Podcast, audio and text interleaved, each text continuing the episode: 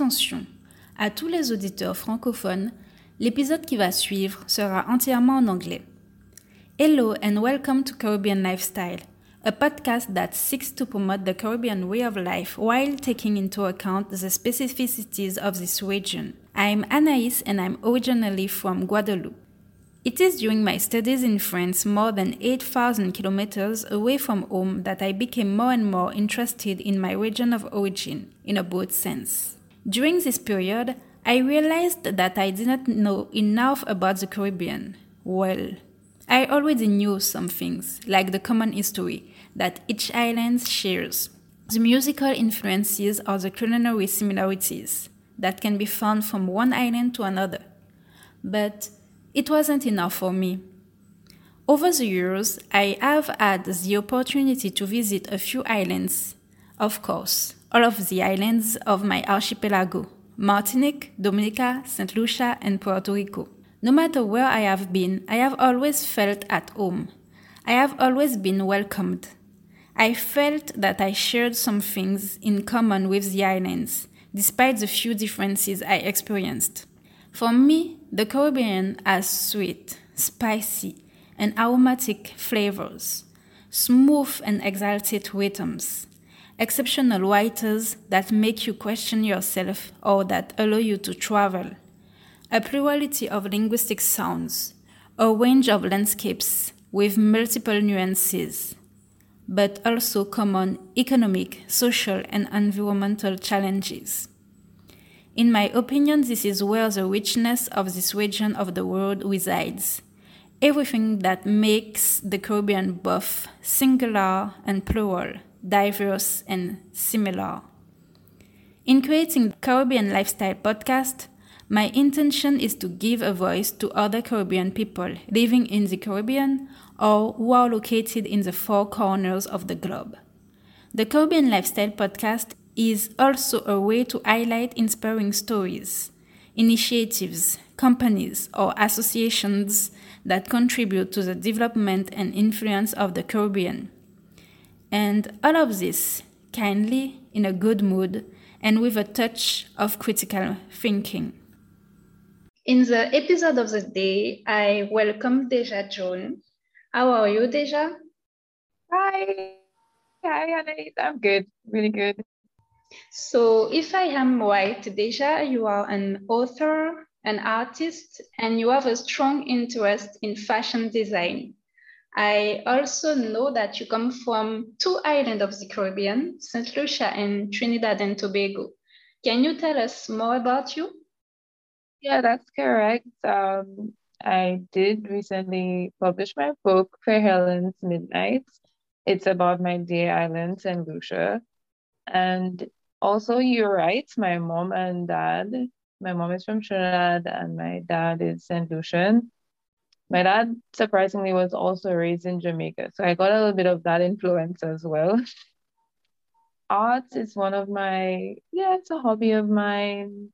Because, and most of my arts, it reflects uh, about home, my culture, how colorful it is, um, the women, the landscape, that's what I tend to paint about, especially the, the fabric, the madras, the national fabric of St. Lucia. That influences my uh, artwork. In, in terms of fashion, yes, I used to be into the fashion industry and started from home. I started picking up actually from home, but as time went on with all the modeling and stuff, you know, and then other things came in place. I had to put that aside. But yes, I did do a bit of modeling in different countries for quite some time. Yeah. And how it was for you to grow up between St. Lucia, TNT, Jamaica, well, with the Jamaican influence, I will say. How it was for you? I really grew an appreciation for my island upbringing, living after living in other countries, to be honest. You really appreciate where you come from when you're not there. So at times, I mean, some people from the time they, you know, they're young, they're rooted in their culture, and that's fine. But for me personally, I really good at appreciation.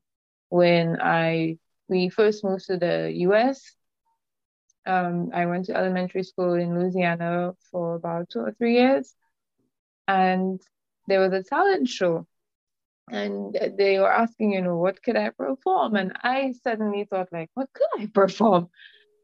And then, then my mom gave me the idea of doing a poem, which is, I think it's actually a Jamaican poem, Sami did. And we also sang um, Mangoes, Mangoes, two Caribbean songs. And I wore my national wear and everything. And I was so proud because everybody was like, wow, you know, they've never seen that before. Where is it from? And that's when people uh, sparked an interest in, like, you know, where I'm from and that appreciation of being different in the American setting. So I realized, huh, okay, this is how I can connect with people um, who are not from the, the Caribbean. It's been, back to your question, it's, it's been quite a journey with connecting to my roots, honestly.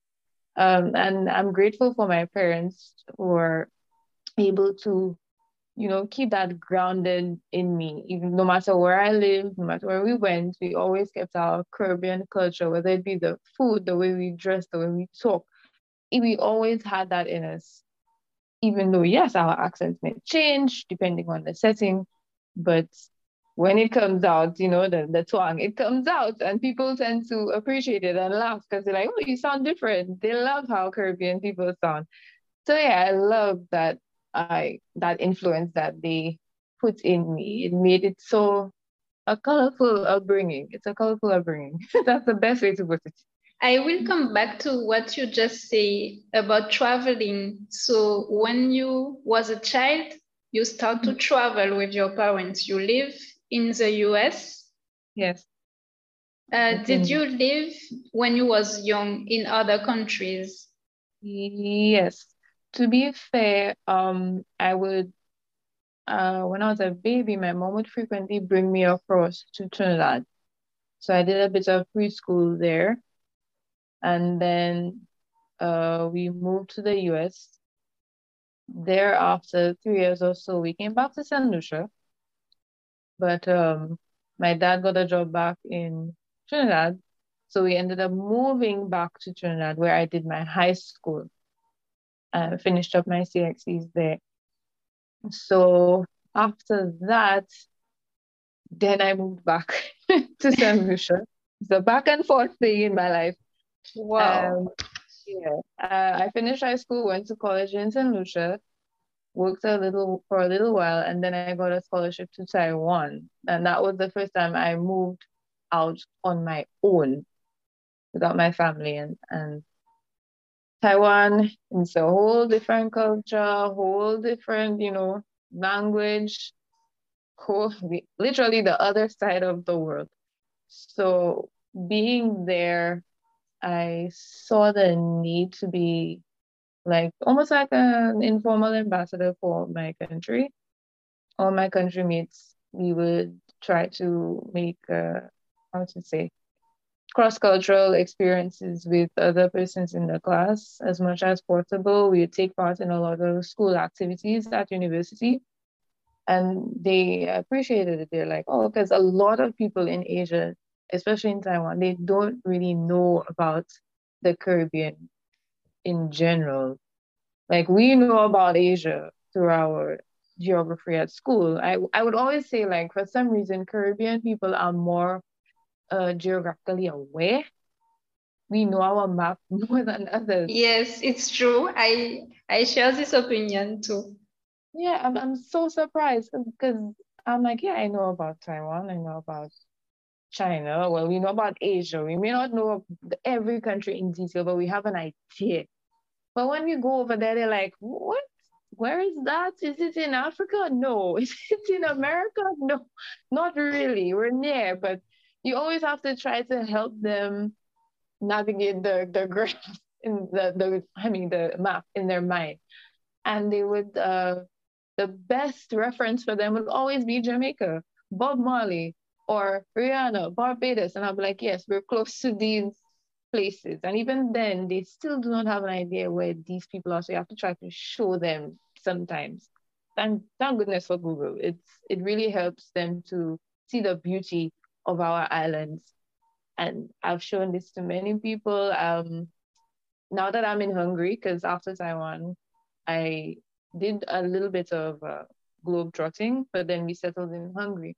And even here, I've done two English uh, exchange classes, which I use that time, that opportunity to educate the children about the Caribbean and with a focus on my island, of course, because that's where I'm from. But I still let them see the map and the island chain and let them know that each island is unique. Each island speaks a different language, has their own culture, but we we share some things in common like music, art, you know. I just mm-hmm. try my best to educate in my travels because I see the need for it because we're so small, you know. Yeah. This is great. I saw you became an ambassador of the Caribbean. Yeah, indirectly I did. I didn't notice. I never thought that would happen in my life, but once I got out there, I realized, yeah, we are very unique. And a lot of people, when they do get to know us and they get to see where we're from, they really are in awe of our beauty, our culture, whether it be the people are beautiful, the land is beautiful, the beaches, you know, all these things they, they appreciate it better. They appreciate us. Um, you share a first, uh, how can I say that? A first episode in brackets about how you share your Caribbean identity with the other people in other country. Do you have another episode like this that you can share with us? Something that really shock you or something that do you something inside of you, if you see what I mean. Like um during a presentation if something was said or that shocks you shocked me, sorry. Yes, no, not the episode with the poem, but maybe something else or something when you share your Caribbean identity, you were surprised? Like um, in my presentation, what surprises the audience? No, and not not with your presentation, but do you have another episode like this, another things that you can share with us? Not with the poem, but something else, because the poem was when you was a child, but at the beginning of your adulthood, for instance? Uh-huh. In terms of like partaking in um, other activities, you mean? Yes, or for instance, you was in in Hungary. When you are in Hungary, do you have mm-hmm. a episode when you say to some people in the street, "Yes, I come from the Caribbean"? Okay. I'll say act something like that. I mean. Oh, um, outside of my the presentations in actual the school settings and stuff, uh, sometimes when you get into like let's say a taxi, that that was in Greece actually. The guy was kind of guarded in the beginning, and then he asked, you know, where are you from? And to be honest, he was a bit aggressive about it. And I and I just, you know, put that aside and I said, well, I'm from the Caribbean. And literally, he changed. He changed. I do not know why. I don't know what happened. He's like, oh, oh, the Caribbean. Oh, okay, okay. Like I've had many encounters like this where people they at first they're very guarded, can be very rash. But then when you temper them down a bit and try to, you know, get a little friendlier in the conversation and tell them where you're from, then they completely change their attitude and they're like, oh, but why are you here? Okay. you can probably look and say, why are you here? yeah, I've had many cases like that. Considering everything you said about mm-hmm. your childhood, your when you start to travel alone, for mm-hmm. you, what is the Caribbean way of life? how you can define it. Okay. I would go back to the thing I said earlier about the how vibrant we are, how passionate we are.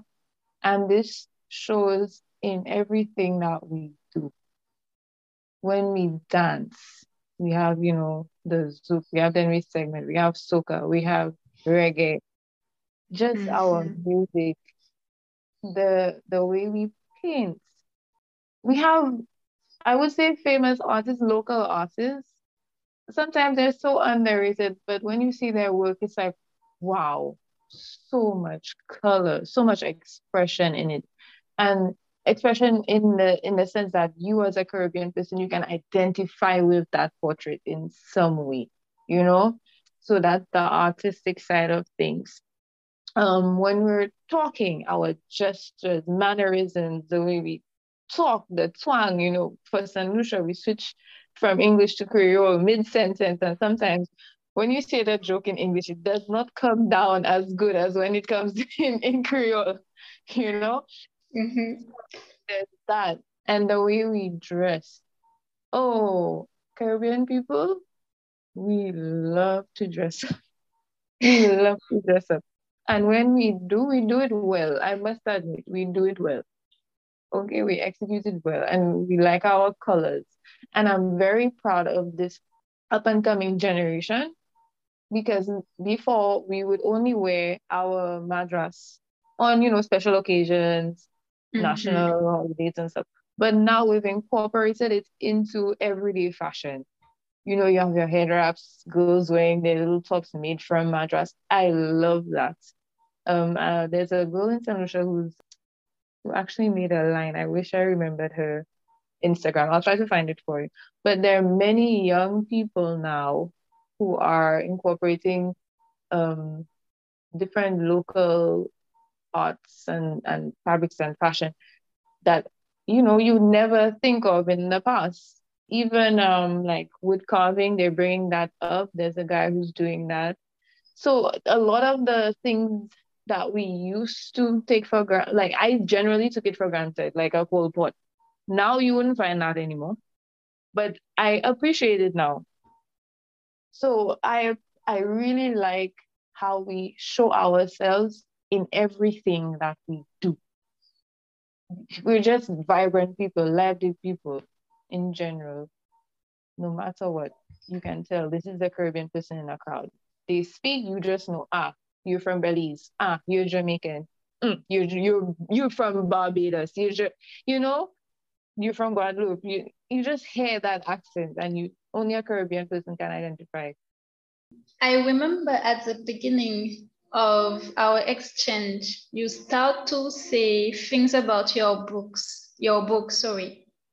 Can you tell us more about it? You say that it's a book about your some inspiration you get from your family, right? It's from home, actually. The inspiration is from home. And my uncle, who's an illustrator by profession, helped me to illustrate the, the book. I didn't want anybody else but a Caribbean person to illustrate this book. And it was even better that it was a St. Lucian who can do it because then they can execute the vision that I had for it better because they were raised there. Because the name of it is Fair Helen's Midnight. Um, some may know that uh, St. Lucia is the only uh, country that's named after the a woman, you know, the Helen, the saint. So this uh, book is a, a poem basically that we uh, illustrated poem that we put together I would say like two years ago, but we released it last year. And uh, we did we did it during COVID times, because uh, you know everybody in that time you're home, mm. you have to find something to do. And I just thought, you know, as a mom, what is my a mother and basically. I'm a mom and what? I'm a mom and now I'm an author. So he helped me to illustrate down to um, the different national icons of St. Lucia, I would say, like our parrots, He incorporated our national plans. He incorporated the madras. He, he incorporated the heritage site, the Pitons. He made sure to really touch on a lot of a lot of the iconic scenery that everyone who looks at this would know that yeah, that is Saint Lucia. Oh, I remember this. This looks like a Laborie. This looks like Choiseul. Oh, this is from Soufrière. So yeah, I needed someone who was from Saint Lucia to help this vision come alive. And my uncle did that, Mr. and John. This is beautiful. And if, for instance, the listeners want to buy your book, where they can find it? It's actually on Amazon. It's easier for others to get it online. It's on Amazon, Fair Helen's Midnight. You can get it there. You can get it on the Dorrance website, which is our my publishing company, Dorrance website. They have a bookstore there and you can type it in and get it there as well. On island, it's available at the two hotels, the Bay Gardens Hotel and the Morgan um, Hotel at these two places for now. I'm trying to get it into another local store, but uh, seeing that I'm here, it's a little bit difficult. I'm back in Hungary, but I'm working on it. Yeah, well, I will put all of this information in the description of the episode so people will see where they can find the book. Well, um, we almost at the end of the episode. I will have two last questions.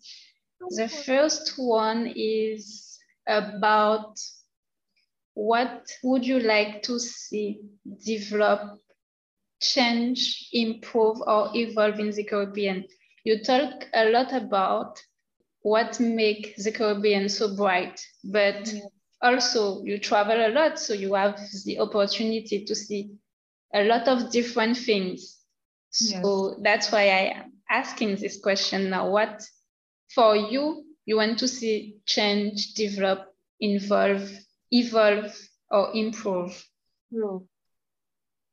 I would say for the Caribbean in general, especially for. Lucia, uh, I observed that a number of younger people, like I said, they're make uh use using what was traditional to make it more modern. That is great. However, after speaking to a lot of these um, young entrepreneurs, you realize that they have a frustration when it comes to getting a little assistance to start up their business, right? Or even marketing their their business. They they don't have that support, whether it be from government or I don't know, an uh workspace where people can liaise and you know connect and network. It's it's a bit difficult I, I realized that, especially with after COVID, a lot of people had to give up on certain businesses just to because of everything being tough. And I mean, this is worldwide, right? The economy is at a tough stage right now, to be fair. But it will be great for young people to have that some that support to bring out their businesses that presents us to the international market because I realize a lot of people abroad don't necessarily only want what is popular, they also want what is unique, that niche. So there are people who just want to buy, um, like let's say the the rums. They want to buy rums from unique uh, places that you know other people can't don't necessarily have access to. Let's say that the chairman's from St. Lucia. I was surprised to see that it's here in Hungary, right? Mm-hmm. And of course, this is a very uh, highly recognized um, rum. It's been awarded worldwide. So in Hungary, you cannot get it any and everywhere, right? You would see that like the five star hotels and stuff. So we need to focus on um, what makes us us and how we can help young people live and thrive on that. And back in the day, we would tell um, children, you know, study, be a doctor, be a lawyer, be, you know, these mm-hmm. office jobs. But that is not the only way. We need our artists, we need our musicians, we need um we need our weavers to weave baskets and stuff because people will buy these things for their houses and their children and they, they they have a purpose. So i'm really hoping that as the as the years go by we we give that spotlight to to fashion to craft to art to musicians. So it becomes more lucrative for them rather than them having to struggle to to make it on the top you know that's yes. what i hope you mean work more in cooperation maybe create a cooperative for entrepreneur or a group of entrepreneurs so they can work together and push themselves to show what they do to other countries, other people than only St. Lucian. Yes, that and um, yeah, the hopefully the government can also give that support as well. Because I mean, yes, you can get a scholarship for business, you can get a scholarship for um, engineering and chemistry, but you cannot get a, uh, a scholarship for being a musician or an artist. You, you can't get that. You can't. So mm-hmm. I'm hoping that they can include that in, in scholarship options. Because in Europe, I mean, you would see people studying music, and that is a very serious thing for them. That is their profession. So why can't we have that for us? All right. So this is my last question, but I think we can have a clue about the answer. What do you think that makes the Caribbean region unique, special? Like, for instance, you see something and you say, okay, this is us. I know you talk about Madras, but mm-hmm. actually, Madras is not 100% from the Caribbean because it comes from India. The African roots. And, and African, African roots too, yes. That's the thing about us. We are not, you see us, but we are not just one, per, we're not just not one person. Because of our history, all of us are, we have that African in us, we have our the European in our blood, we have the Indian in our blood. Everybody is mixed in the Caribbean. But it's it's a matter of how we took this and and how it's engraved in our history, in our today, right? Because mm-hmm. it's not it's rooted everything about us is rooted to something else like you said the madras is from India, even the spices, the way we cook is from India and Africa. We have that, but when you taste our food, you know it's Caribbean food.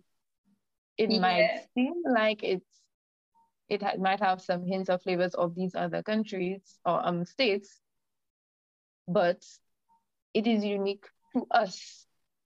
We made it um in a way that it is ours, uh, our national way, the Wob Dwiyet. No other country has that. You know, this is, or or is it close to the yet? In Guadeloupe, your uh, national way has the same. Yes, we have um, Madras too. Right, you have Madras too, but is it the Wob Dwiyet is the same? Like, do you have that? Uh... Um, we have it in a style uh-huh. uh, that we call broderie. This is a big dress and the kind of hat that the woman wear. It's not a hat, but I don't remember how you call it. And we style it in different way. And depending right. on how it is, it uh-huh. means that, for instance, a woman is single, is yeah. married, or she is interested. Uh, in Martinique, they have the same too. I don't know if in St. Lucia they have that, but that's the thing. We have it too. So we oh, share that yes. We share that. But St. Lucia has two. We have the Oh, the Wob Dwiyet, and I'm forgetting the other one. Um, I will let you know once we're off air. Um, we have two, but the Wob Dwiyet is more grand. It's more like uh, it's more more like a wedding dress. It has many layers, and the outer layer is the most colorful part. And then we yes. have. We have the same, but we have different also in Guadeloupe. We can have that one, but uh-huh. we have other ones that more simple, uh-huh. but still with uh, what we call broderie, the little design at the end of the dress. Yes. Okay.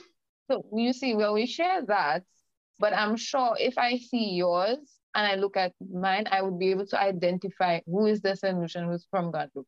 So it's it's more about taking what we were influenced by in our past and making us our own. The food, the language, especially when we're speaking in public, you know a Saint accent is different from a Bajan accent even uh, the Creole, it would have French, it has the African roots, it has Spanish roots, it's mixed, it's mixed up everything, but it is ours. It is ours, it's how we communicated in the past. The music, not like any other. However, we, the drumming and stuff, that is African, but we have soca, we have things that derived from it. So, and one that's unique to the Caribbean would be pan that's the one instru- instrument that I know that yes. is definitely from the Caribbean. Yes. So we we have things that are ours, but yes, it's most of it is influenced by our roots. And that's okay. That's what makes us us. yeah. I think what makes us unique is the way that we are mixed with so mm. many different things and we manage to create something new from that so beautiful like nobody can say this person looks like a Caribbean person. You cannot because we all look so different. Our skin tones vary. You have the extremely dark skin, and then it goes all the way to white. And all of us are Caribbean people imagine that it's only when a person talks or the way they dress, you will know that that is a Caribbean person. This is the end. We come to the end of the episode. Do you like to add something else? I really look forward to hearing more from um, more insight from other persons on this podcast because I know you know Caribbean people we all have our own opinions and and share some ideologies so I look forward to many more episodes with you and whoever else you decide to bring on your show. Thank you so much for this. You're welcome. you will hear other opinions about other people in the episode. Thank you, Deja, for accepting my invitation for this moment. Stay tuned for other episodes. Thanks, Deja. Thank you. Bye bye. Bye. If you liked this episode or got curious, you can share it with your relatives. I also invite you to rate it and leave a comment on the platform where you listen to your podcasts. Or give your opinion on the Instagram account at caribbean.lifestyle.podcast. Thank you for your listening and stay tuned for more episodes.